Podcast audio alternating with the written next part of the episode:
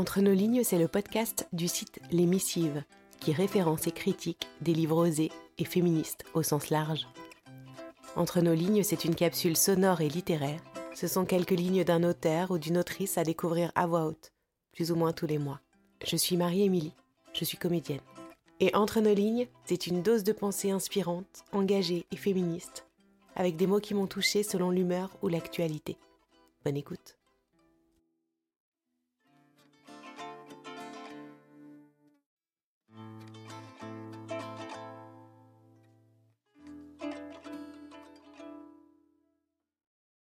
Les adhésions à choisir la cause des femmes ont explosé. D'août à novembre 1972, nous sommes passés de 300 à 2000 adhérents. À Paris, nous nous réunissions le dimanche dans mon cabinet, et c'était flamboyant. Il y avait quelque chose de jubilatoire à se retrouver entre femmes et à sentir que l'on pouvait parler en toute liberté. Ce n'est pas si fréquent. Au début, nous avions accepté la présence d'hommes, mais c'était une erreur. Certaines femmes s'auto-censuraient, craignant leur jugement, leur incompréhension, leur ignorance de nos mots de femmes. Après tout, on parlait de nos ventres. Que pouvaient-ils savoir? Alors on s'est mis d'accord pour rester entre nous. Et la force, la sincérité, la profondeur des témoignages de vie m'ont bouleversé. La honte avait disparu.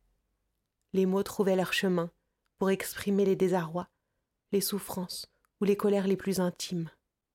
Ce que vivent les femmes apparaissait dans toute sa crudité, et j'avais l'impression que nous nous tenions toute la main. Même condition, même lutte, même langage. Des colères se sont exprimées. Des révoltes ont éclaté çà et là, suivies d'avancées pour les droits des femmes. Mais nous sommes encore si loin du compte. Il nous faut une révolution des mœurs, des esprits, des mentalités, un changement radical dans les rapports humains. Qui pourrait affirmer que nos sociétés sont désormais égalitaires Que la question est réglée, que les femmes jouissent d'un statut équivalent à celui des hommes, qu'elles ne sont pas sous-sujets, sous-citoyennes, sous-représentées dans les instances décisionnelles Avez-vous vu les photos de la table des négociations sur les retraites à Matignon? Ou celles des discussions de paix sur la Syrie, l'Irak, l'Afghanistan? Des hommes, des hommes, des hommes. C'est consternant. Notre numéro de sécurité sociale commence par le chiffre 2. Celui des hommes par le chiffre 1. Ce n'est évidemment pas un hasard. Nous restons relégués au second rang, inessentiels derrière les essentiels. Cela reste une malédiction de naître fille dans la plupart des pays du monde, à tout le moins un manque de chance, et ce constat m'est douloureux. Comment se fait-il que cette injustice majeure, qui touche un être sur deux sur la planète, ne soulève pas une vague de fond de protestation? Un peu partout dans le monde, les peuples opprimés finissent par se révolter contre leurs oppresseurs, et les esclaves par se libérer. Alors, pourquoi la cause des femmes ne mobilise-t-elle pas davantage Qu'attendent les femmes pour se lever et pour crier? Alors oui, assez plusieurs choses aux jeunes femmes qui préparent le monde de demain. D'abord, soyez indépendantes économiquement. C'est une règle de base, la clé de votre indépendance, le socle de votre libération, le moyen de sortir de la vassalité naturelle où la société a longtemps enfermé les femmes. Comment être libre d'exister, de choisir, de fuir en cas de violence si l'on est dépourvu de moyens, de métiers, de relations sociales et de l'estime de soi que procure l'indépendance économique? Sachez qu'à la première crise économique, c'est le travail des femmes qui est toujours remis en cause.